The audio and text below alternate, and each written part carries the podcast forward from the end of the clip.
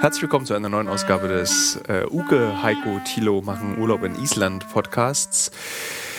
Vermutlich sechs Folgen.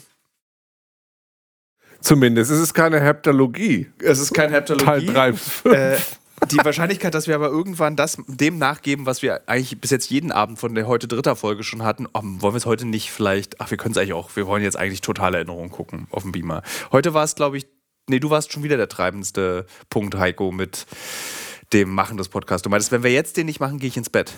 Was? Das war, eine, es war eine Drohung. Ja, ich habe nicht gesagt, ich gehe ins Bett. Ich werde dann zu müde. Ihr habt ja äh, heute Normandie Undaunted oder Undaunted Normandie. Ich bin mir immer nicht, noch nicht ganz sicher, wie das in welcher Reihenfolge genannt wird. Undaunted Normandy? Genau, Nee. und da war ich ja nur Zaungast bei Undaunted. diesem Zweispielerspiel. Ich habe ja, du hast mich ja gefragt, ob das eigentlich okay ist, ein Spiel für zwei Spieler mitzunehmen. Und ich meinte, ja, ja, mach doch. Aber du wusstest Tatsächlich wäre es cleverer, äh, ein Dreispielerspiel Ja. gewesen, ein Dreispielerspiel mitzunehmen. Das, äh, da gebe ich dir vollkommen recht, dass das cleverer gewesen wäre. Ich hatte ja so ein bisschen gehofft, dass nicht das passiert, was heute passiert ist, dass du aufmerksam dem Spiel folgst, damit wir dann zum Beispiel morgen mal eine Runde spielen oder du mit Uke mal eine Runde spielen kannst, dass jeder was anderes machen kann, zum Beispiel lesen. Du bist aber so eigentlich abgenippelt neben uns, hatte ich das Gefühl. Also du warst jetzt nicht der aufmerksamste Regel des Problems, du kannst jetzt nicht antworten, weil ich deinen Ton nochmal abziehe. Also Heiko, ich war wirklich enttäuscht von dir heute. Aber Uke, du kannst was erzählen, während ich hier das Tonproblem löse. Ja, ich bin ein bisschen traurig, dass wir heute nicht ins Schwimmbad gekommen sind, das mir als das schönste Schwimmbad der Welt versprochen wurde, Ja.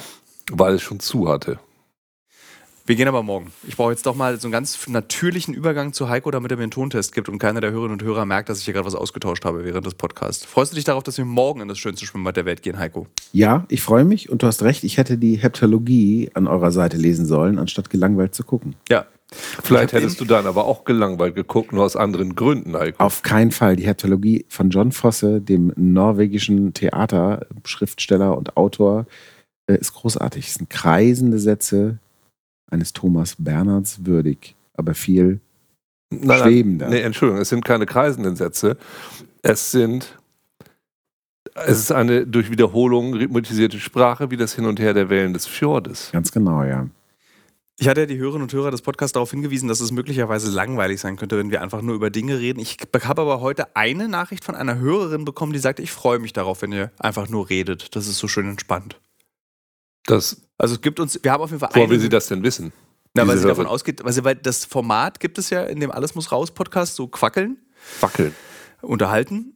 Ähm, deswegen erwarten die Leute, dass es dann eben genauso unterhaltsam wird wie die anderen Unterhaltungsformate. Bis jetzt würde ich sagen, performen wir weit unter der Unterhaltsamkeit der anderen Alles muss raus Podcast.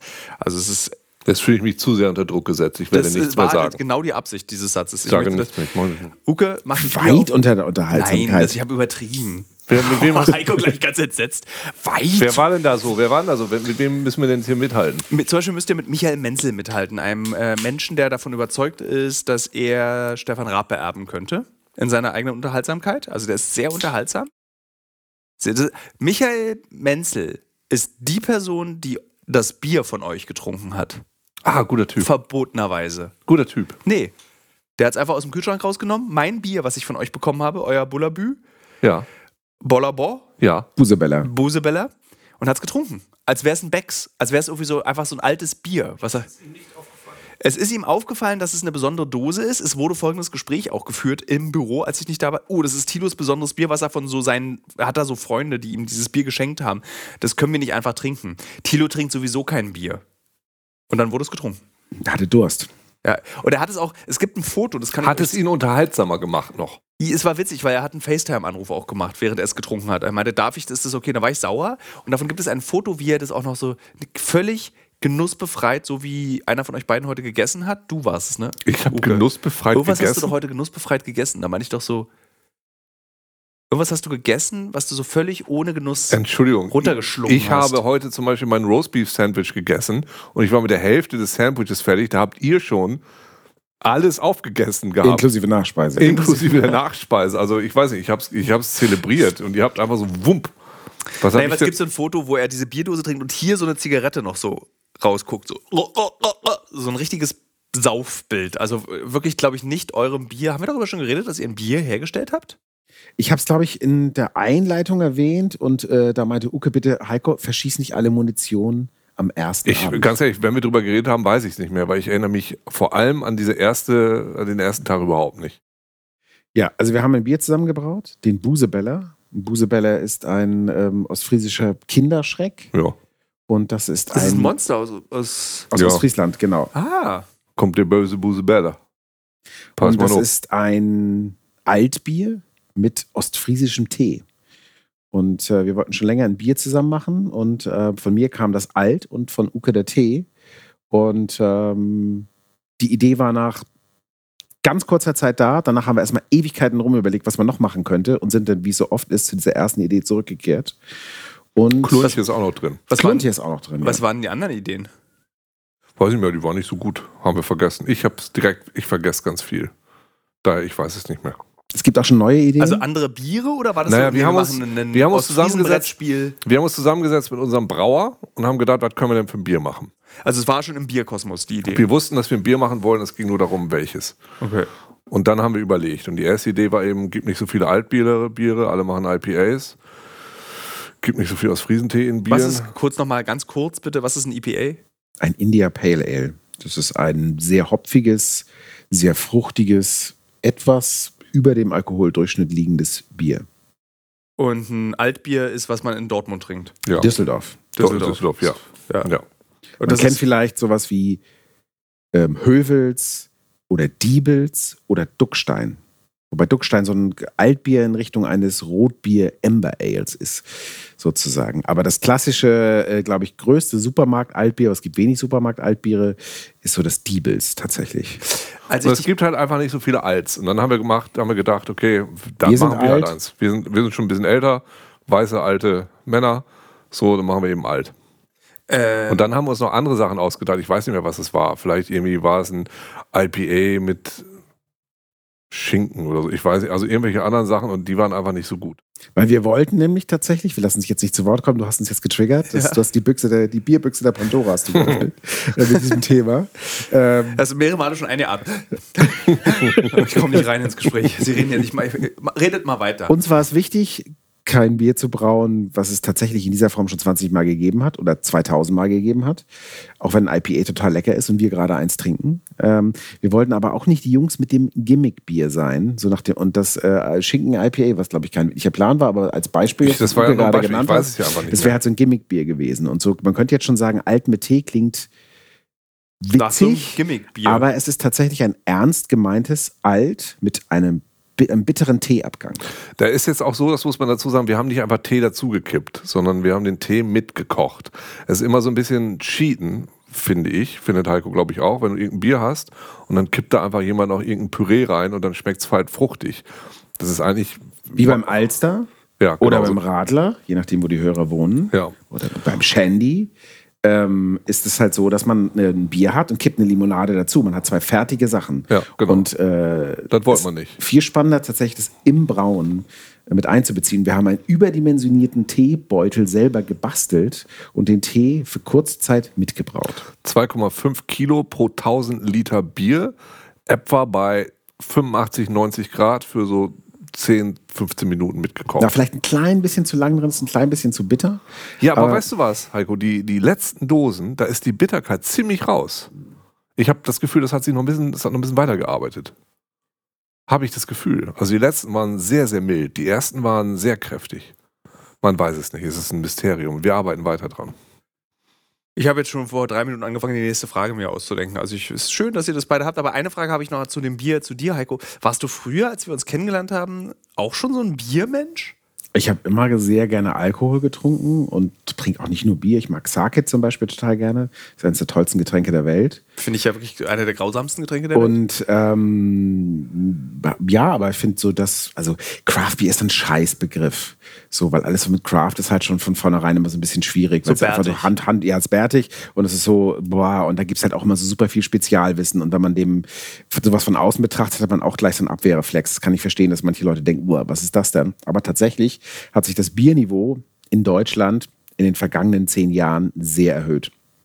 Und das finde ich als passionierter Biertrinker erstmal sehr gut. Man muss nicht jedes irgendwie 8 Euro teure Bier mit einem toll designten Artwork abfeiern, ähm, aber es ist tatsächlich so im Schnitt wesentlich spannender als früher. Und das ähm, ist gut. Wo wir bei diesem spannenden Thema sind. Was ist heute Spannendes auf unserer gemeinsamen Reise in Island passiert? Ich glaube, das Erste, was ich schon mal erzählen kann, ist, unser Auto wurde repariert von uns selbst mit Panzertape. Es hat Ist aber wieder kaputt. Es ist wieder kaputt, es hängt wieder, also die Schnauze hängt wieder runter und man hört, wir saßen beide heute vorne, Uko und ich, und, oder nee, du saßt mit Uko vorne, oder nee, wir beide saßen vorne und es gab ein komisches Geräusch. Wir saßen auch vorne. Und wir saßen auch vorne, es gab auch komische Geräusche und man hört immer so Geräusche, es kratzt Ja. und schabt, also so Geräusche, die man nicht mag. Ja. Aber man muss sagen, dass der, äh, wir haben ja bei der Notfall-Hotline angerufen und eine Notfall-E-Mail abgeschickt. Die wurde heute beantwortet. Also, wenn wir irgendwo gestrandet wären, dann hätte man uns heute geholfen. Ja, also so zwölf. Stunden später ungefähr. Ja, ne? genau. Ja. Aber es wurde uns auch nicht wirklich geholfen, es wurde uns einfach nur gefragt, ob wir nicht das dann zur Werkstatt fahren lassen können und gucken, ob wir das reparieren lassen können. Und wir haben heute beschlossen, wir fahren weiter morgen nach Akuyeri, geben es dort in einer Werkstatt ab. Wenn die aber sagen, das dauert zwei Tage, machen wir Methode Panzertape weiter. Ja, Kleben einfach immer wieder diesen vorderen Spoiler an dieses Auto wir fest. kleben das ganze Ding einfach ab. Das wird, irgendwie wird das schon okay. Ich habe auch einmal überlegt, ob man nicht einmal dieses Band so einmal wirklich so um dieses Auto einmal komplett so rumwickelt, dass man so die Schnauze mit dem Kofferraum verbindet und dann muss das ja halten. Denkfehler Ja. dabei? Man kriegt die Autotür nicht mehr auf. Ja, ja. aber man kann es ja oben rum machen. Wir dürfen nichts am Dach noch beschädigen. Ja, oben an der, an der Motorhaube. Geht es auch um die Motorhaube? Ah. Dürfen die beschädigen? Ich glaube, im Premium-Paket ist Motorhaube darf bestätigt werden. Ja. Also. Sonst ist heute eigentlich nichts passiert. Wir sind nur äh, diese Wir sind viele das- Kilometer gefahren. Wir sind viele, nicht mal so viele, 200 Kilometer sind wir gefahren. ja, also wir sind lang gefahren, aber wie in Island äh, sind es halt nicht viele Kilometer per Hour. Das ist auch so, also auch diese, diese Google Maps-Angabe von drei Stunden 30 oder so, als wir losgefahren sind, oder 45, klingt ja immer so easy, machbar. Aber irgendwie ist es trotzdem, kommt man immer erst in der Nachmittagssonne am Hotel an. Und wir haben jetzt nicht viele Zwischenhalts War gemacht. das denn 3,30 oder? 3, haben- 3,45 hat er uns ja gesagt. Äh, sind ja. wir das auch gefahren oder Äh, nicht? Gefühlt sind wir sieben Stunden ja. gefahren. Ja, ich, also würde Google Maps denn auch berechnen, dass, dass diese Geschwindigkeit, die man auf diesen Gravel Roads fahren kann, dass das nicht die Höchstgeschwindigkeit Ich glaube, ist, der die man Mann nimmt fährt? einfach 60 km/h, was er empfiehlt für diese Gravel Roads. Ja, genau, dann- aber da frage ich mich, nimmt er die dann auch oder misst er dann auch irgendwann mal, was Leute da tatsächlich gefahren sind? Ich glaube, das ist äh, genauso wie jetzt Besucherstatistiken, wenn jetzt irgendwie eine Bar oder so, wenn da gesagt wird, momentan ist besonders viel los, wird oft gesagt, weniger los Ja. als üblich und so. Ich glaube schon, dass, das, dass die Entfernungen auch crowdgesourced sind. Das meine ich so, in deshalb- Island bin ich mir nicht sicher, wie viele Leute diese Straßen überhaupt befahren, ob das irgendwie eine repräsentative Angabe ist. Also Vielleicht- stell dir vor, du hast einen, der da 170 lang fährt, also ich, und dann ist der, der danach kommt Heiko, der 40 fährt. Ja, so ein Algorithmus wird da, glaube ich, nicht einfach nur die Mitte nehmen, sondern auch das irgendwie so anordnen in so einem Cluster.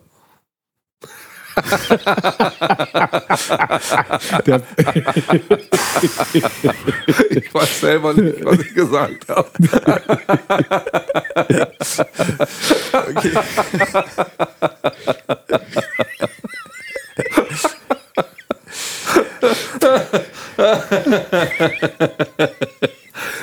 Aber mit, mit welchem Bass in der Stimme auch? ja, das ist doch gut. Das ist der eigene Schauspieler, AI-Controller ja. und Werbegesicht. ja, aber das ist doch gesund. Der, der eigene Bullshit-Detektor ist angesprungen, auf jeden Fall. beim, beim Es wird halt dann im Cluster beim- gelegt.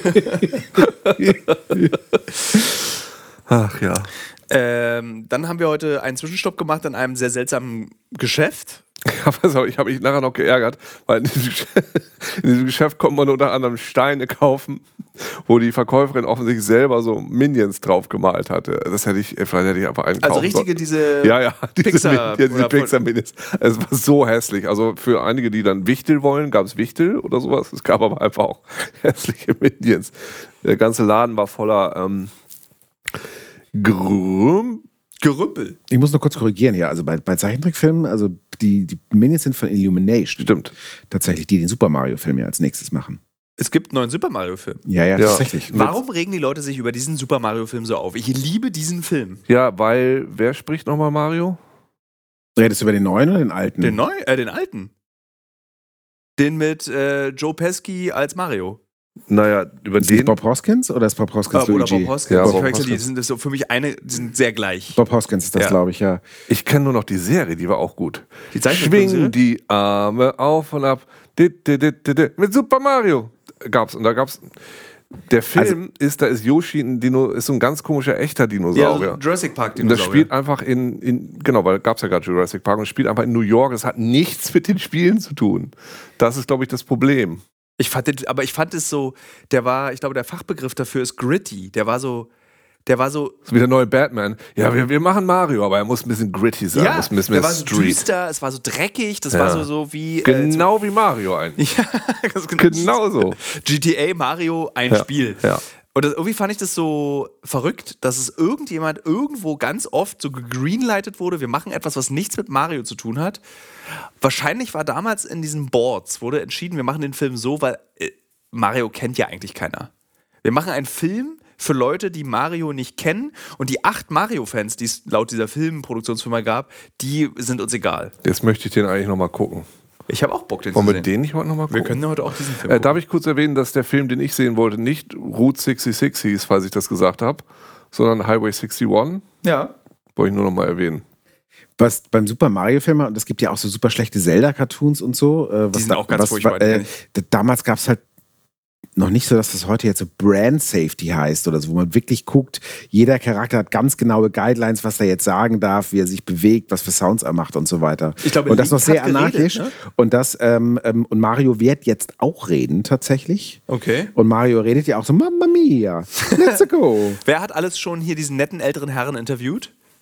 Der Charles Marius- Martinet? Ja. Ja, so Ja. ein guter Ah, Typ. Drei Leute im Raum, die. Ja, ganz gut. Er ist so ein sympathischer Typ.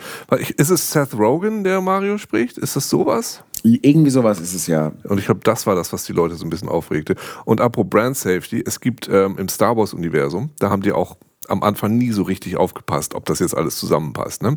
Und eines der ersten Bücher, die rauskamen zu Star Wars, war Splinter in the Mind's Eye von Alan Dean Foster.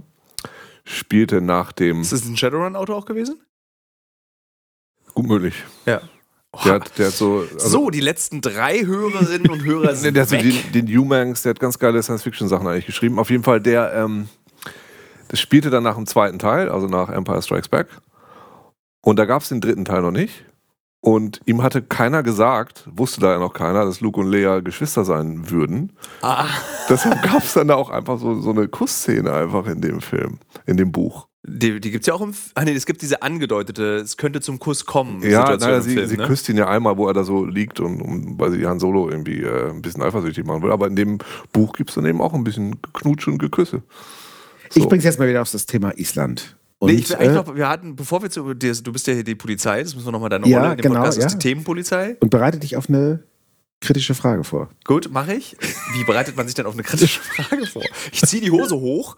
Ähm, vor Super Mario, äh, äh, genau, Link konnte reden, darüber wollte ich noch reden. Das fand ich seltsam an der Zeichentrickfilmserie, weil damals war mir, da hat der Link schon, immer hat er nur so, hier, hu, ha. Ja, so, oder, oder, äh, oh, ich konnte mal sehr gut das Geräusch nachmachen, wenn Link ein Herz verliert. Achtung.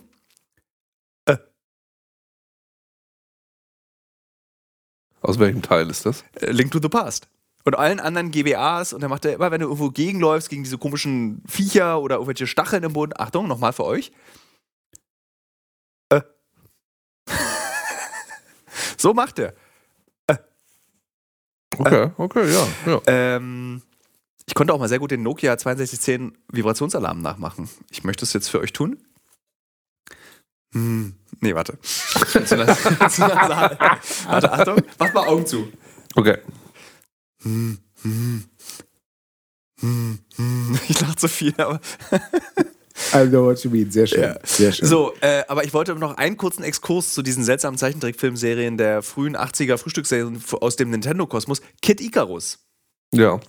Ich habe das Gameboy-Spiel geliebt. Es war unfassbar schwer. Ich bin nie wirklich weit gekommen bei Kid Icarus. Es hatte nämlich das gleiche Problem wie Gargoyles.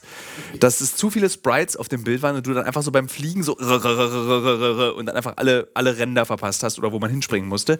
Warum gibt es die Marke, habt ihr vielleicht mal von euren Nintendo-Kontakten gehört, Kid Icarus nicht mehr? Ich glaube, es gibt sie noch bei Smash Brothers. Da gibt es es als Figur. Aber es gibt keine Kid Icarus-Spiele mehr. Es gab doch für den 3DS, glaube ich, ein Kid Icarus. Das ist auch schon 30 Und Jahre war das her. nicht für die, Ja, meine ich doch. gab ne? was für die 3DS. Wii U nicht auch dann nochmal aufgelegt?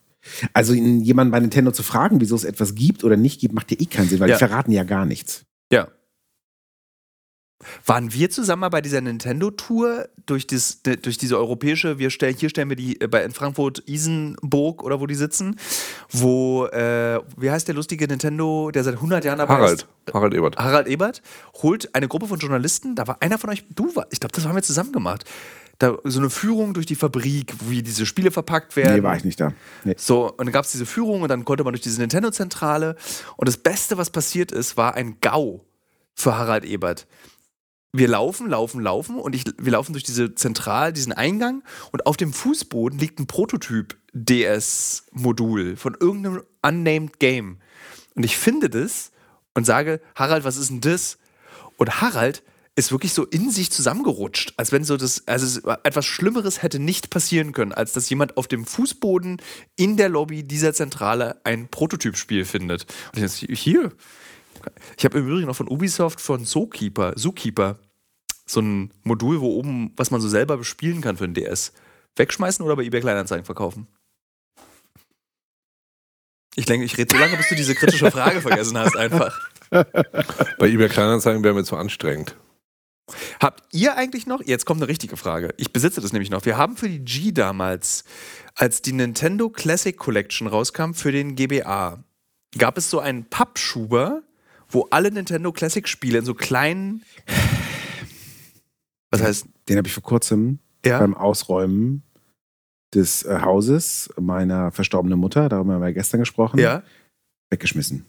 nicht dein Ernst. Es gibt den Pappschuber mit diesen neuen kleinen Ja. Pappdingern drin, wo jeweils Das hast du einzelne weggeschmissen? Module drin Möchtest sind. du Ja. es wissen? Ich habe es vor kurzem kontrolliert, was es wert ist. Was ist es wert? 1000 Euro. Was? Wie kannst du denn das wegschmeißen? Heiko, das verstehe ich auch überhaupt. Wie kann man denn sowas wegschmeißen? Ja, äh, also die Antwort ist relativ simpel. Ähm, Oh, das was und ernst, Trauriges. weil ja, Nee, weil das gesamte Haus besteht aus sehr krassen Erinnerungsstücken und ähm, ich habe schon einige Sachen äh, rausgefischt, so irgendwelche äh, von meinem Opa, da war Bäcker, irgendwelche äh, Backbücher, die 200 Euro wert sind aus den 30er Jahren oder sowas und ähm, ich habe einfach irgendwann nur eingepackt, weil die Pein zu groß war. Okay. Also eingepackt in den, in den Container. Ich habe zwei Container selber äh, entleert. Ich habe jetzt den Rest so ähm, ausmisten lassen, aber ähm, da ich noch ungefähr zehn Stellen irgendwelche Geldscheine gefunden habe, ich weiß nicht, also ich bin mir ziemlich sicher, meine Mutter wusste noch nicht mal mehr, dass, also weil wieso soll sie immer wieder Geld abheben und irgendwo deponieren? Also an zehn verschiedenen Stellen lagen noch Scheine und deswegen war es mir ganz wichtig, dass ich erstmal diesen groben Krams selber raushole, mich von den Dingen verabschiede und so weiter. Und ich dachte mir schon, dass das was wert sei, aber ähm, Davon gibt es, glaube ich, noch so sieben. und, ähm, ja, das, äh, ja, ich erinnere mich noch ganz genau an den Moment. Wie auch immer. In diesem Zusammenhang gibt es noch einen Fun Fact über Heiko, den ich auch erst vor wenigen Monaten gelernt habe, den ich wahnsinnig krass finde. Kennst du zum Beispiel noch Shadowrun? Na, natürlich. Ja. Das Spiel, die Bücher oder. Ja, die, das Spiel Marke? eben, das, genau, das ist ein Rollenspiel. Ja. Ich erzähle das jetzt, Heiko. Ja, ich erzähle das. das. jetzt. Es ist ein Rollenspielsystem aus den 90er Jahren, Cyberpunk mit Fantasy vermischt. Ja. Mega geil. Und dieses Spiel hatte tatsächlich mal, dieses, dieses Pen-and-Paper-Rollenspiel hatte, und das wusste ich nicht, ich wusste das nicht, hatte in den 90er Jahren mal einen offiziellen Soundtrack. Ja. Und jetzt frag dich mal, wer diesen Soundtrack gemacht hat. Heiko Gugul? Ja! Heiko Gogolin hat in den 90ern den offiziellen Soundtrack zu einem wahnsinnig coolen Pen-and-Paper-Rollenspiel gemacht. How did this happen? Ähm, ich habe tatsächlich eine Ausbildung gemacht nach meinem, ähm, nach dem Gymnasium, nach dem Zivildienst. äh, Bei der Firma World of Fantasy in Göttingen. Da hat ein Freund von mir gearbeitet und diese Firma World of Fantasy hat sich auf Rollenspiel, Musik spezialisiert. Die haben auch Großhandel-Krams gemacht. Die haben so von Irish Folk bis hin zu NASA Planetensounds. Also es gibt ja, die NASA hat ja so eine CD-Reihe, wo sozusagen die, ja. genau, die Planetensounds drauf sind, haben sie alles Mögliche, was man im Hintergrund bei einem Rollenspiel an Sounds abspielen kann. Und die haben dann angefangen, selber Soundtracks rauszubringen. Und die hatten halt Kontakt mit der Firma Fantasy Productions, die Shadowrun auf Deutsch rausgebracht hat und sind darüber tatsächlich an die Faser-Lizenz gekommen und haben auch nebenbei eine ähm, CD zum schwarzen Auge rausgebracht. Die habe ich aber nicht gemacht. Ich habe mit Jan Habeck, einem Kumpel von mir damals, diesen Shadowrun-Soundtrack komponiert. Und cashst du jedes Jahr noch schön GEMA ein?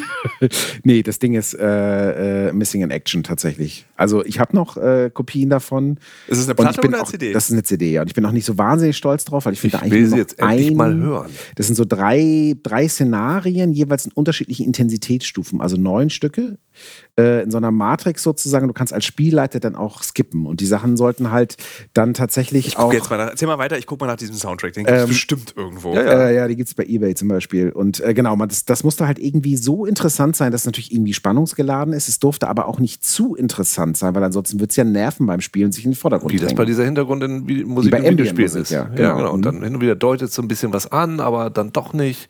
Genau. Ist doch fantastisch, oder nicht? Ja. Hast du Shadowrun, hast du das gespielt? Nur ein bisschen. Ich habe früher sehr, sehr, sehr viele ähm, Rollenspiele gespielt, tatsächlich. Also sicherlich 10, 15 Systeme. Als Game Master habe ich hauptsächlich Paranoia geleitet. Jetzt haben auch die letzten Hörer auf jeden Fall verloren. Oh, wir haben wieder Ähm, neue dazugekriegt. ja, vielleicht schon. Ähm, und Star Wars habe ich als Game Master gemacht. Aber ähm, Shadowrun hat mich nie so ganz gekriegt. Also diese Mischung aus Science Fiction und Fantasy, ich fand dann doch Cyberpunk, also das Rollenspiel damals, auf dem das auch das Spiel von CD Projekt Red basiert, ähm, das fand ich damals zum Beispiel interessanter. Oder halt reine Fantasy, da habe ich Warhammer Fantasy Roleplaying hauptsächlich gespielt. Ähm, das fand ich spannender als den Crossover tatsächlich. Also ich bin gerade in einem Forum, wo äh, da reden sie über deine CD offensichtlich und dann werden Alternativen vorgeschlagen, was man, wenn man die CD nicht bekommt, hören sollte. Da wird vorgeschlagen, Bring Me to Life bei Evanescence. A great Shadowrun song, if you ask me. And you did. Also, When Worlds Collide bei Powerman 5000. Noch nie, das sagt mir nichts. Ähm, ja, das ist eigentlich das Massive Attack, wird empfohlen. Also, guter Vergleich. Ja. Heiko. Wenn ihr Shadowrun nicht kriegt, dann nehmt Massive Attack. Ich finde, das ist ein ziemlich gutes Lob. Ja. Also du bist auf einem Level mit äh, Rob Zombie auch noch. Nee, nee, nee. Ein höheres Level ist ja nur, wenn man den Soundtrack Ah ja, von Heiko nicht kriegt. Ja. Dann. Dann muss Massive Attack, ja. Ja. Dann warst du also auch wirklich schon immer, also bei Uke ist klar, Uke war von Stunde Null an Nerd. Du warst auch schon immer Nerd. Wie, das war bei Heiko nicht klar? Nee, für mich, bei Heiko war das irgendwie nicht klar. Bei Heiko, bei Heiko hätte einfach so sein können, so, Heiko kriegt 1986 dieses Game Watch, wo Mario so Eier auffangen muss, links und rechts, und spielt es bis 1993 und beherrscht es perfekt. Also kein Mensch ist besser als in diesem Eierauffangsspiel von Game Watch als Heiko. Dann studiert er irgendwas krasses und dann hat er alle Computerspiele auswendig gelernt und beherrscht die Ästhetik dieser Spiele und weiß alles darüber und kommt dann zu G. Das hätte auch deine, dein Weg sein können. Ja, ich habe schon ganz früh angefangen und also ganz viel Spielzeug bekommen und so. Also meine, meine Familie hat mich immer mit allem Spielzeug und allen Comics und so ausgestattet. Und ich stand schon, keine Ahnung, mit, mit fünf oder sechs an den Spielautomaten, die ja damals noch viel mehr gang und gäbe waren. Es gab ja so eine Zeit, da standen die halt überall rum und irgendwann hat man angefangen, sich zumindest ein bisschen über Jugendschutz Gedanken zu machen. Ich stand halt immer so auf, verboten? auf der Fähre zum Beispiel dann äh, äh, und habe dann immer, hatte noch keinen oder durfte noch nicht spielen und stand dann da immer und habe mir vorgestellt, als würde ich spielen, indem ich auf die Knöpfe gedrückt habe und so. So ging das schon los und irgendwann konnte ich dann halt selber spielen und dann war es halt auch um mich geschehen. Bei euch Ich komme aber noch nicht ganz erlaubt. übrigens über diese 1000 Euro teure Box. Bei allem, bei allen Gründen Ja. und die, die das für mich hat, bei allen emotionalen Gründen, aber 1000 ist auch schon so 500 Euro zu viel und davon, da ist jetzt einfach mal so wegstecken zu können. Das Gute ist auch bei dieser 1000-Euro-Box, die hat ja eine Wertsteigerung innerhalb von 10 Jahren auf 1000 Euro. Du kannst also davon ausgehen, in 10 Jahren ist das Ding 5000 Euro wert. Ich will es noch ein bisschen so. Aber ich glaube jetzt, einfach, in 20 Jahren werde ich sozusagen all meine ganzen Depots auflösen und nur noch von dieser Nintendo-Box leben und einzelne Teile daraus ich glaube, verkaufen. es wird Zeit für die kritische Frage, Heiko. Die kritische Frage. Tilo. Gestern waren wir essen, gestern Abend. ja. Oh, oh, was habe ich denn jetzt verbrochen? Im Restaurant, äh, wo wir auch noch Skipper. den, den Skipper, Skipper, Skipper genau ja. so. Und da habe ich ja bezahlt. So, und da ging es um das Thema Trinkgeld. Und ähm, da meintest Warum du, dieser äh, Frau da, da, da meintest, da lass du, sie äh, lass mich, da erst du auch, tatsächlich, da meintest du auch, ja, in Island gibt mal kein Trinkgeld und so Ja. weiter. Und ich habe kein Trinkgeld gegeben. Gerade waren wir in diesem sehr leckeren Restaurant und du warst sehr nervös und meinst, hat jemand Euros? Hat jemand Euros? Wieso wolltest du gerade eben Trinkgeld geben? Weil ich erschrocken war. Also, ich hab, wollte nochmal testen, ob, es, ob man Trinkgeld gibt. Ihr wollt darauf hinaus, dass ich dieser sehr attraktiven spanischen Kellnerin Trinkgeld geben wollte. Die war. Spanisch? Ich würde sagen, ja. Und das ist auch der Beweggrund gewesen, warum ich Trinkgeld hätte zahlen wollen. Weil die Isländer, ich habe auch nochmal überlegt, warum man kein Trinkgeld gibt, weil hier, glaube ich, sehr gute Gehälter gezahlt werden den Kellnern. Also die Leute Ja. werden gut bezahlt, deswegen muss man Ja. keine Trinkgelder geben. Und das Essen ist recht teuer. Und das Essen ist recht teuer. Äh, und dann habe ich hat sie gesagt, äh, habe ich gesagt, ich möchte gerne das Essen bezahlen mit Karte. Und dann meinte sie dann, so können wir auch morgen machen. Und dann meinte ich dann so, und dann kam die Testfrage, wie reagiert sie, wenn ich sage, ja, aber dann könnte ich doch kein Trinkgeld zahlen. Und da hat sie so glücklich geguckt, dass ich dachte, okay, dann müssen wir Trinkgeld zahlen. Heiko macht jetzt so ein lustiger, wissender Blick, der mich auch in keinster Weise verunsichert. Auch interessant, was eine kritische Frage ist. ähm, nee, also das war der Grund. Dann war ich so una- unangenehm berührt, Weil sie du meinte, einen Menschen glücklich machen wolltest. Das war der Grund. ja, und, ich, da war ich so unangenehm, weil sie meinte, ja, aber Trinkgeld geht nicht mit Karte. Und ich habe aber irgendwie, ich glaube, das letzte Mal vor acht Jahren Kronen gewechselt, isländische, habe deswegen aber auch noch irgendwie bestimmt mehrere hundert Euro in Kronen zu Hause liegen, die ich auch jetzt hätte mitbringen können, fällt mir gerade wieder ein. Ähm, und dann hat sie kein Trinkgeld bekommen. Man hätte es auch schön morgen verrechnen können, einfach in der Hotelrechnung. Es war kein Flirtversuch, kein Annäherungsversuch meiner Person. Ich kann jetzt sogar diesen Satz sagen. Die war ja wenigstens halb so alt wie ich. Das geht ja gar nicht. Könnt ihr mir mal helfen, aus diesem unangenehmen Gespräch rauszukommen? Dann sage ich immer unangenehmere Sachen zu dieser Situation. Lukas Blick ist auch so, sitzt dort, also liegt hier und guckt auch so grinsend. Guck, strafend guckt er ihn an, während er sich selber einfach weiter reinreitet. Dafür kann ich sagen, dass ich als Wehrmacht heute die Amerikaner in der Normandie besiegt habe. Ja, ich, ich, ich cancel mich hier gleich selbst. Nein, Uko und ich haben eben vorhin ja, haben wir schon erzählt, ne, dass wir im Restaurant dieses Spiel. Haben wir das schon erzählt? Ich hab's erzählt. Du hast es Ja. erzählt, genau. Und dass ich das, aber du hast nicht erzählt, dass ich gewonnen habe als Wehrmacht. Nein. Was sich auch ein bisschen irgendwie schäbig angefühlt Man muss hat. auch festhalten, Tilo hat gegen den Professor für Game Design Nein, gewonnen. das muss man hier mal, das hat damit nichts zu Doch. tun. Nein, ich habe ja, ich ja die Regeln nicht mal vorher gelesen gehabt. Als Professor für Game Design sollte man aber eine, ein schnelles Durchschauen der Spielmechaniken na, äh, ähm, zu seinem eigenen Nutzen anwenden können. das sollte man vielleicht können und sollte man vielleicht machen. aber du bist auch in Elternzeit, muss man Ich sagen. habe du kannst A runterfahren. in Elternzeit und B ist das eine Herangehensweise, die ähm, mache ich natürlich nur auf der Arbeit. Aber ich bin ja hier privat. Weißt du, und da versuche ich auch mal dieses Professorale abzulegen, um mich einfach mal emotional auf ein Spiel einzulassen, ohne die Regeln vorher zu kennen, sondern versuche sie zu ergründen und zu erfahren, während ich das Spiel spiele. Also, wenn du deinen Professorhut auf hast, dann sagst du, mein Lieblingsspiel ist Brass City, was, glaube ich, ein sehr komplexes, kompliziertes Spiel ist, was du vielleicht mal gespielt hast. Na klar, sage ich das. G genau, und- wenn du den Hut abgesetzt hast und nach Hause kommst zu deiner Frau und zu deinem Kind. Es ist Candy Crush, ist ja klar. genau darauf wollte ich hinaus. Monopoly-Abend! Nee, es ist, äh, nee, aber es ist, ähm, ich, gesagt, Regeln ist ja was Mathematisches und das ist jetzt eigentlich nichts, was mir besonders liegt. Was ich, was ich total, ich finde Regeln total spannend, weil Regeln, also Spielregeln, ja Dinge beschreiben und ausdrücken können, die dann, die dann, äh, Tilo. Gern, gern. ja, die dann so, so Cluster, die dann so fühlbar gemacht Ja, werden. Cluster. Die guten Cluster. So, die dann, ne, wo du dann, keine Ahnung, äh, was, Brothers, finde ich immer ein gutes Beispiel dafür.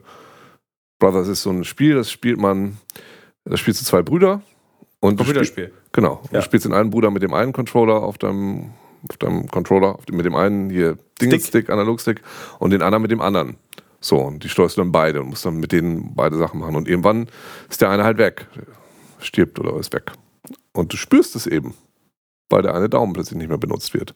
Das ist also eine, eine äh, Regelumsetzung. Du spürst es physisch vor dem Rechner, dass da gerade was im Spiel in der Story passiert ist. Das ist für mich zum Beispiel eine, eine gute äh, eine Anwendung, wie, wie man Sachen, wie man sowas äh, fühlbar machen kann. So, worauf wollte ich hinaus? Weiß ich nicht mehr genau. Eigentlich ging es darum, wieso du verloren Ja, hast. nein, nein, darum ging es nicht. So, genau. Und ich finde, das ist für mich so eine emotionale Herangehensweise, dass man guckt, okay, ah, ich spüre das und jetzt verstehe ich das. Und es gibt natürlich die andere Herangehensweise, wo man sagt, dass, dass Regeln komplexe mathematische Konstrukte sind. Das basiert auf Wahrscheinlichkeiten, Glück, äh, Skill und so weiter, was alles miteinander spielt. Und es gibt Leute, das hat damals auch äh, Klaus Teuber gesagt, als wir den im Interview hatten. Es gibt Leute, die, ähm, die gehen ans Game Design mathematisch ran, die haben eine mathematische Idee davon und von daraus kommen sie dann auf ein Spiel. Oder es gibt andere, die gehen ran und sagen, es gibt ein Gefühl, was ich umsetzen will, eine Stimmung und fange dann so an, so daran zu gehen. Und deshalb habe ich verloren. Weil du gefühlt. Nee, ich habe keine Ahnung. Ich dachte, ich, jetzt. Weil du Nee, diese, diese Schlacht keine Ahnung, nein. hey, weil äh, ich, ich habe ja die Regeln nicht gelesen, sondern du. Und ich verstehe das Spiel natürlich auch noch gar nicht. Ähm, und für mich war das jetzt erstmal klar, äh, ein komplettes Ausprobieren. Was passiert, wenn ich jetzt diesen Zug mache? Was passiert, wenn ich das mache? Ich schieß mal von hier auf dich. Ich schieß mal von da. Was passiert dann? Was passiert dann? Ähm, und man muss ja sagen, also rein theoretisch, ich habe äh, im vorletzten Zug dreimal auf dich gefeuert, einmal getroffen. Wenn ich mit den beiden anderen getroffen hätte, dann wäre es eben nicht so ausgegangen. Das ist richtig. Man möchte festhalten, dass äh, ich als Wehrmacht nicht einmal auf dich geschossen habe. Ja, das stimmt. Die pazifistische Wehrmacht. Nee, das aber auch ganz das ist grausam. weil das das sind, Gespräch Sachen, entwickelt sich in eine Richtung, die mir gar nicht gefällt. das sind so Sachen, die weiß man halt noch nicht, wenn du das das erste Mal machst. Und das ist jetzt, äh, das ist, das Spiel ist ganz interessant, weil wie wir gerade, also wie wir danach festgestellt, oder ich danach festgestellt habe, ist, du, du managst eben deinen Haufen und du musst eben die Wahrscheinlichkeiten, dass du schlechte Karten ziehst, in deinem Deck managen durch andere Karten. Was total spannend ist, weil sonst kannst du die Dinger nicht bewegen, die du bewegen willst. Während du Sachen auch noch bewegst. Ja. Und- Aber eigentlich waren wir stehen geblieben bei diesem rumpeligen Laden, wo wir von den Minions erzählt haben. Wir haben gar nicht den Rest dieses Ladens erzählt. Nee, gehen wir da mal wieder hin zurück. Also wir hatten eine Zwischenpause, nachdem Heiko Gogolin uns komplett die Gravel Roads von Snafflesness gefahren hat. Wir sehr lange hinter einem Campervan gefahren sind, dann endlich ihn überholt hat, kurz bevor eine Spurverengung kam. Dann hat Heiko das Überholmanöver wieder abgebrochen. Dann hat Heiko heute bei jedem Hügel gehupt. Was ich von dir gelernt habe, also Ja. Technik, die habe ich auch schon mal gehört, auch schon mal gemacht, aber sie völlig vergessen und das macht tatsächlich total Sinn, weil es wirklich sehr wenig Möglichkeiten zum Ausweichen gibt. Ja. Und Uke hat sehr viele Nachrichten nach Deutschland geschickt, weil Ukes Kind Durchfall erkrankt ist. Genau. Sehr stressig. Während Ja. äh, die Freundin alleine mit diesem Kind zu Hause ist, bin ich einfach jetzt zufällig in Island. Sehr ungünstige Situation, die ich dann managen musste. Aber du hättest dann eigentlich als Entschuldigungsgeschenk so einen angemalten Minion wirklich mitbringen können. Ja, es, Für deine Freundin. Wir Die sich müssen, bestimmt richtig gefreut. wir müssen da vielleicht nochmal hin zurück. Ja, Ja. Dann, Ja, Guck und mal, sie wird auch echt Spaß haben, wenn sie äh, Seven Girls Nights äh, out machen wird mit ihren Freundinnen und du sitzt zu Hause mit Tilda und die kackt dir die Pulli voll. Was soll das denn? Das weiß ich doch selber, wie schlimm das ist. Ja, aber ist ja auch cool. Das Wo ja wird deine Freundin eine Seven Nights Girls Out Reise hinmachen? Ich glaube, Afrika. Das ist auf jeden Fall. äh, Also einmal von Marokko nach Südafrika in sieben Tagen?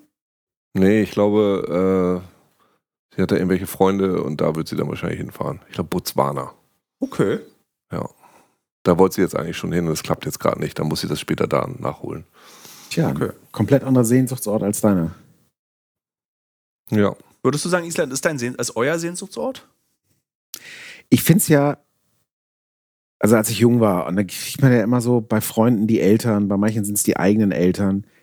Mitbekommen, die fahren irgendwie jeden Sommer in die Toskana und sind halt immer wieder in derselben Feriensiedlung, kennen da halt auch die Leute. Und das fand ich tatsächlich von außen total blöd und seltsam.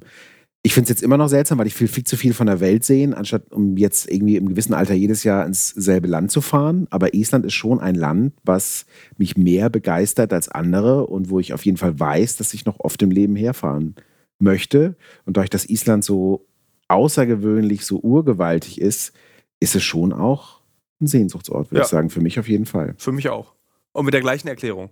Und in welchem Land der Welt kann man schon mal durch die Innenseite eines Rüssels fahren? Daran muss ich ganz oft heute auch nochmal denken, diese wirklich absolut treffende Beschreibung dieses Tunnels. Also insbesondere mit diesem Vorwort, das ist schwer zu beschreiben, fast unmöglich. Ist die Innenseite von einem Elefantenrüssel. Und ja, so stelle ich es mir vor. Es glänzt ja auch immer so ein bisschen feucht, noch so an diesen Ja, Tunnelwänden. Also Geriffelt. dann diese Wärme, die da plötzlich ist, diese warme Luft. Ja, es ist, äh, was ist, ist es, würdest du, Uke, sagen auch, äh, nee, würdest du auch sagen, Uke, dass Island dein Sehnsuchtsort ist? Äh, also ich mag Island tatsächlich auch sehr gerne.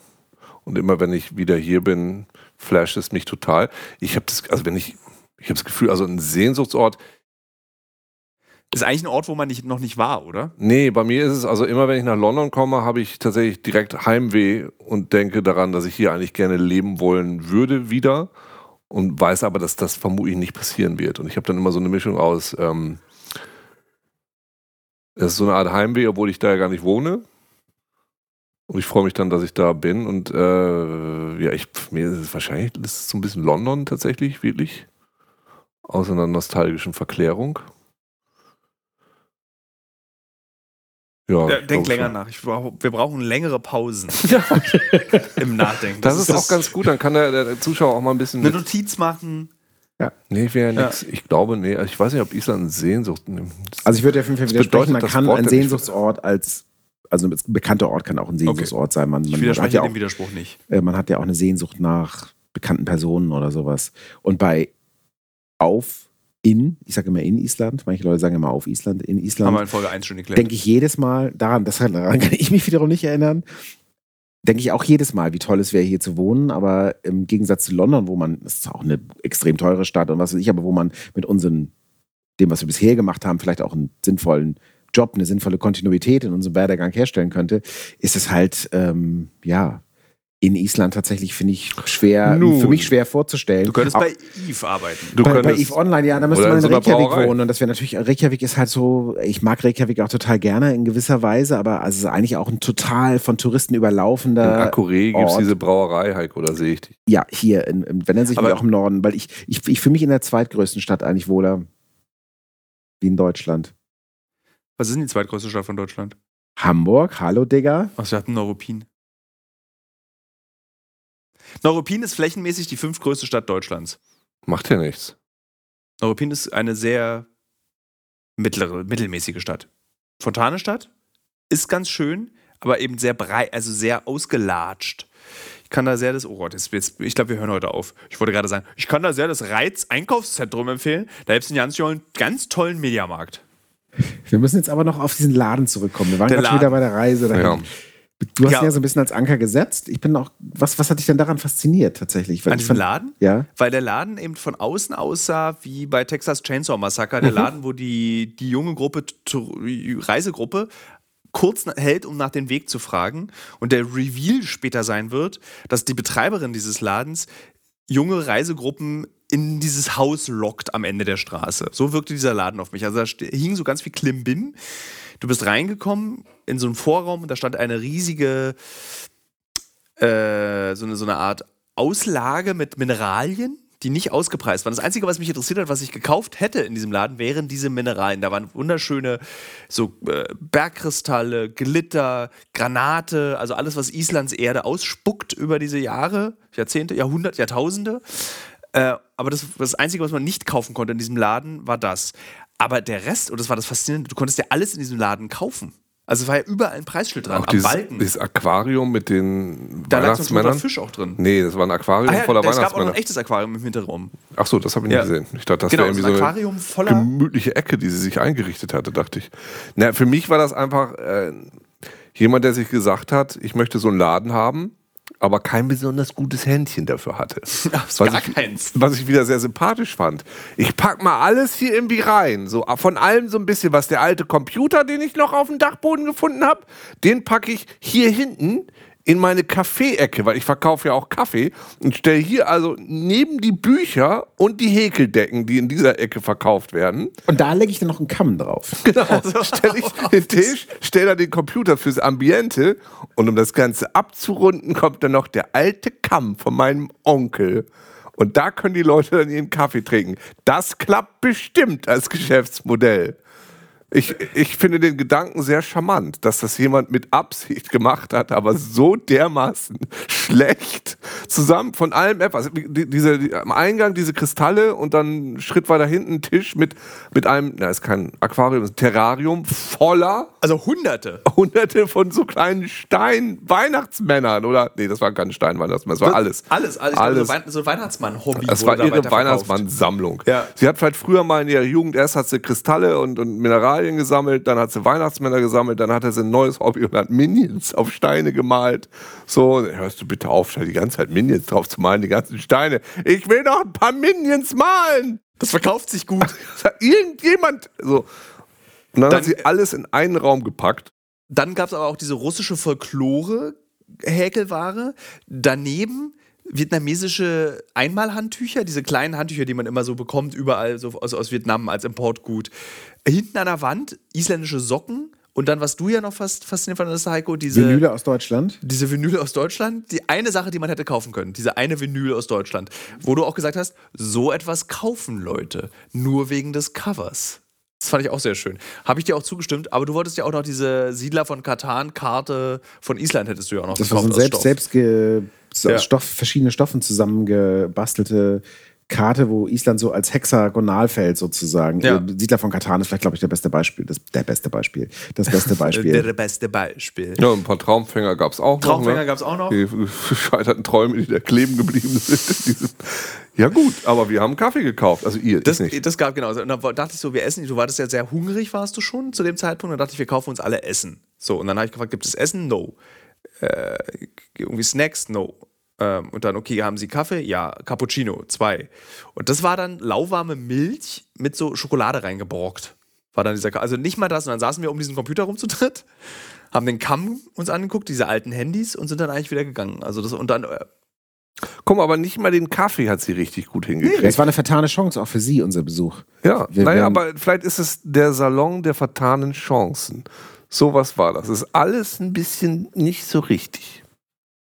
Und dann frage ich mich wieder, im Sommer stoppen da vielleicht viel mehr Leute und vielleicht macht sie jeden Sommer das Geschäft ihres Lebens und wir tun ihr komplett Unrecht, weil diese Minionsteine gehen weg wie warme Semmel. Und die Traumfänger, das sind der original isländischer Traumfänger von den Elfen geklöppelt. So und zack, zack, zack. Sie kann es ja auch immer erzählen, wenn jemand fragt, ist es nicht aus Australien? Nein, wir haben das auch. Oh, die Minions wurde uns geklaut. Das ist ein Nationalheld, der Minion hier. Ja. Diese- die Mi- Mignon, ne? Ja, klingt eigentlich auch so, ne? Minion, ne? Mignon, ne?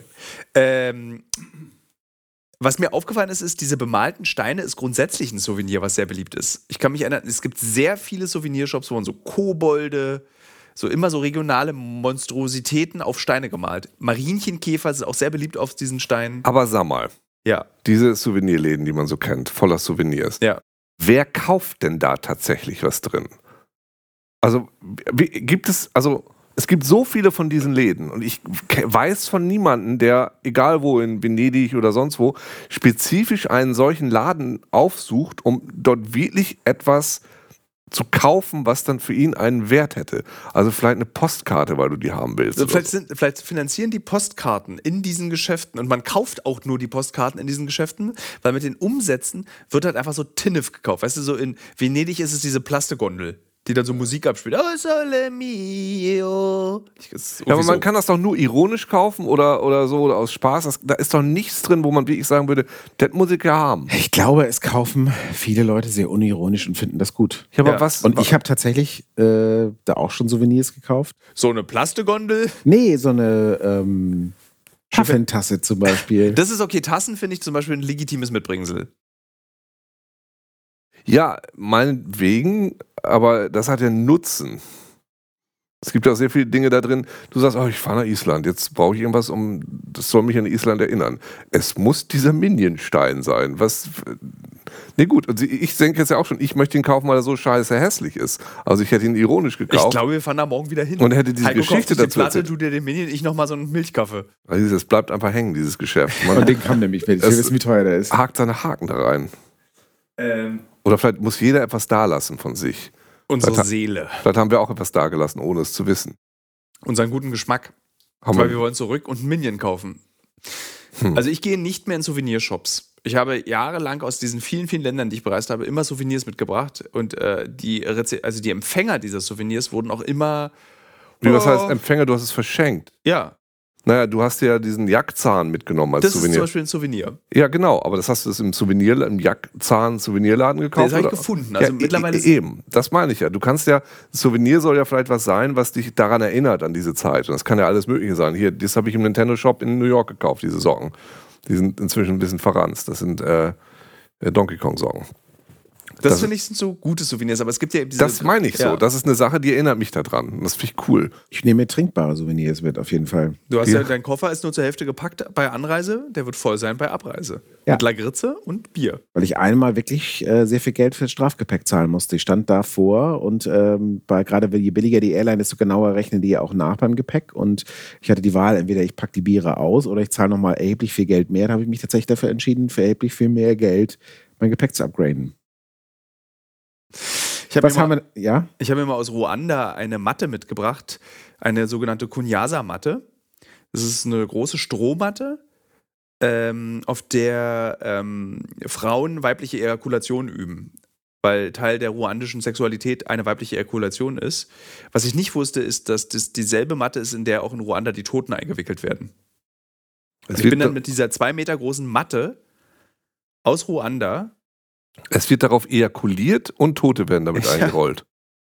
Das, ich wusste nur den einen Teil, Also, diese das? Ejakulation. Ich fand So das einen eine sehr schönen Teppich. Kombimatte ist das. Ist eine oder? Kombimatte, ja. Es ist so ein, aus so ganz feinem so Stroh wird, es, wird die gewoben mit so einem Faden, der dann das zusammenhält. Und ich habe diese Matte in der Annahme, äh, das ist ein schönes Thema, fällt mir gerade auf, Souvenirs. In der Annahme, ähm, das könnte ein schöner Teppich für zu Hause werden, mitgenommen und bin dann mit dieser Matte auf der Schulter zwei Wochen durch das Land gereist und dann zum Flughafen und dann nach Deutschland. Und immer wurde ich beguckt, bis mir dann unser Fahrer sagte, du wirst nicht deswegen beguckt wegen des Sexes, sondern einfach, weil die Leute denken, irgendjemand ist in deiner Familie gestorben und du willst ihn jetzt darin einwickeln.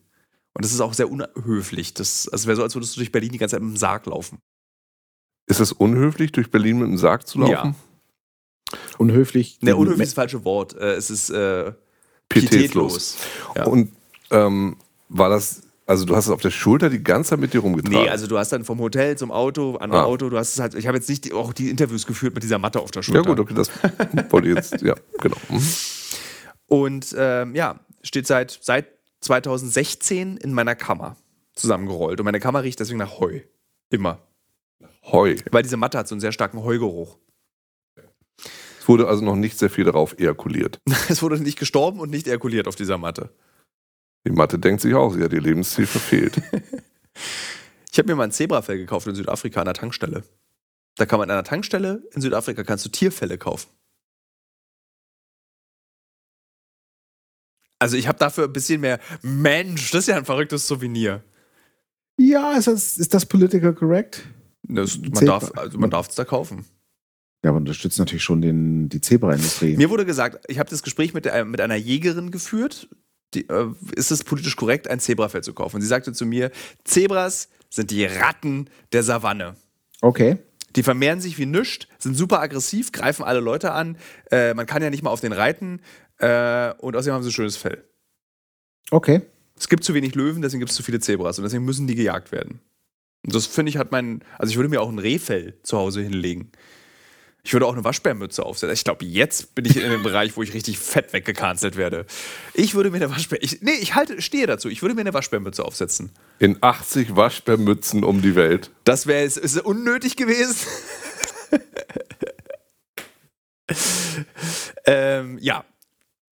Äh, Was haben wir denn jetzt noch vor? Morgen, Morgen. zum Beispiel. Wir holen das Schwimmbad nach, wo wir heute eigentlich hinfahren Ja. wollten. Also laut deiner Aussage das schönste Schwimmbad Islands. Ja. Und äh, das hat er heute leider schon zu. Da wollen wir morgen schwimmen. Wir wollen vielleicht endlich Klarinette aufnehmen. Und Ich muss morgen richtig schwimmen, weil der Jogversuch, den ich heute gestartet habe, der ist komplett in die Hose gegangen. Und wir wollen in die große Stadt, in die Nach nicht die zweitgrößte Stadt, man sagt ja in Island die zweite Stadt, weil es nur zwei gibt. Das stimmt sogar. Stimmt sogar wirklich. Ich, mir würde jetzt keine, ich weiß jetzt nicht. Nee. Na, äh, wo legen die Fähren an? Das ist auch eigentlich eine richtige Stadt. Ähm, Seldisfjordur. Ganz im Osten. Ja, also ich sag ja nur, was sie in Island sagen, und das ist sozusagen die zweite Stadt. Es gibt natürlich auch jetzt hier, keine Ahnung, Isafjörður und so, das sind natürlich auch schon kleinere Städte, aber unter in den deutschen Gesichtspunkten oder West an, ah, da, Deutsch West, jetzt reite ich mich auch rein.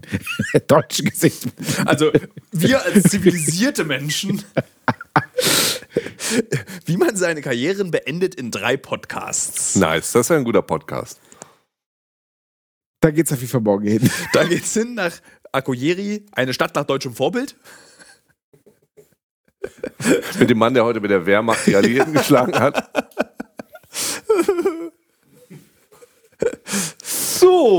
Morgen spielst du ja die Nazis, hast du gesagt. Ja, wir müssen mal tauschen. Damit Ist das eigentlich moralisch okay? Ich wüsste, meine Eltern hätten mir es als Jugendlicher nicht erlaubt, dieses Spiel zu spielen. Die hätten gesagt, sowas spielt man nicht. Man spielt nicht mit Nazis. letztendlich muss man auch dazu sagen, ob das jetzt also in der Normandie spielt oder ob da jetzt Aliens sind und, und Orks oder Der, so. Aber es hat ja einen Reiz. Also für mich, es, es strahlte auf mich einen Reiz aus, dass eben genau das, das das Thema ist. Für mich null. Für mich auch neu. Und das sieht man jetzt an der Mechanik. Wie gesagt, wir managen irgendwelche Decks und irgend so ein Krams und managen die Wahrscheinlichkeiten. Du könntest es sogar ohne irgendwelche Figuren spielen. Du könntest es einfach nur mit Rot und Grün spielen. Das wäre scheißegal. Also diese Karten sind tatsächlich wahnsinnig hässlich. Und Ja. alle von diesen komischen Soldaten haben dann auch irgendwelche ganz dummen Namen. So. es sind die Entwicklernamen. Ja, da steht aber, damit das persönlicher ist. Das ist nichts persönlicher. Das, Das ist ist also so völlig Klaus versagt. Groth. Ja, es ist, das ist total versagt. Ich glaube, die Mechanik ist wie ich ganz interessant und schön und cool, und, aber das ist Quatsch. Daher, wir können das auch gerne einfach morgen eine andere Story für schreiben und dann müssen wir Machen uns da das nicht so. dafür schämen. Wir wollen morgen Jackass 4 gucken. Ich zeige auf Heiko, der ist der falsche Adressat dafür. Ich zeige nochmal auf Uko. Ich habe voll Bock auf Jackass 4. Ah ja. Ich war nur noch bei, bei der Einstück. Aber vielleicht liest du uns vorher und dachte noch- mir, gehen wir erst zu Einstück oder schauen wir morgen erst Jackass. Aber da ich, ich fühle mich von diesem ganzen Bier hier auch schon etwas korpulent. Insofern können wir gerne morgen auch Jackass gucken und übermorgen, Popcorn essen und Bier trinken. Über- Davon genau. wird man schlank, das ist richtig. und übermorgen zu Einstück. Und äh, dann sind wir bei Tag 4 schon morgen.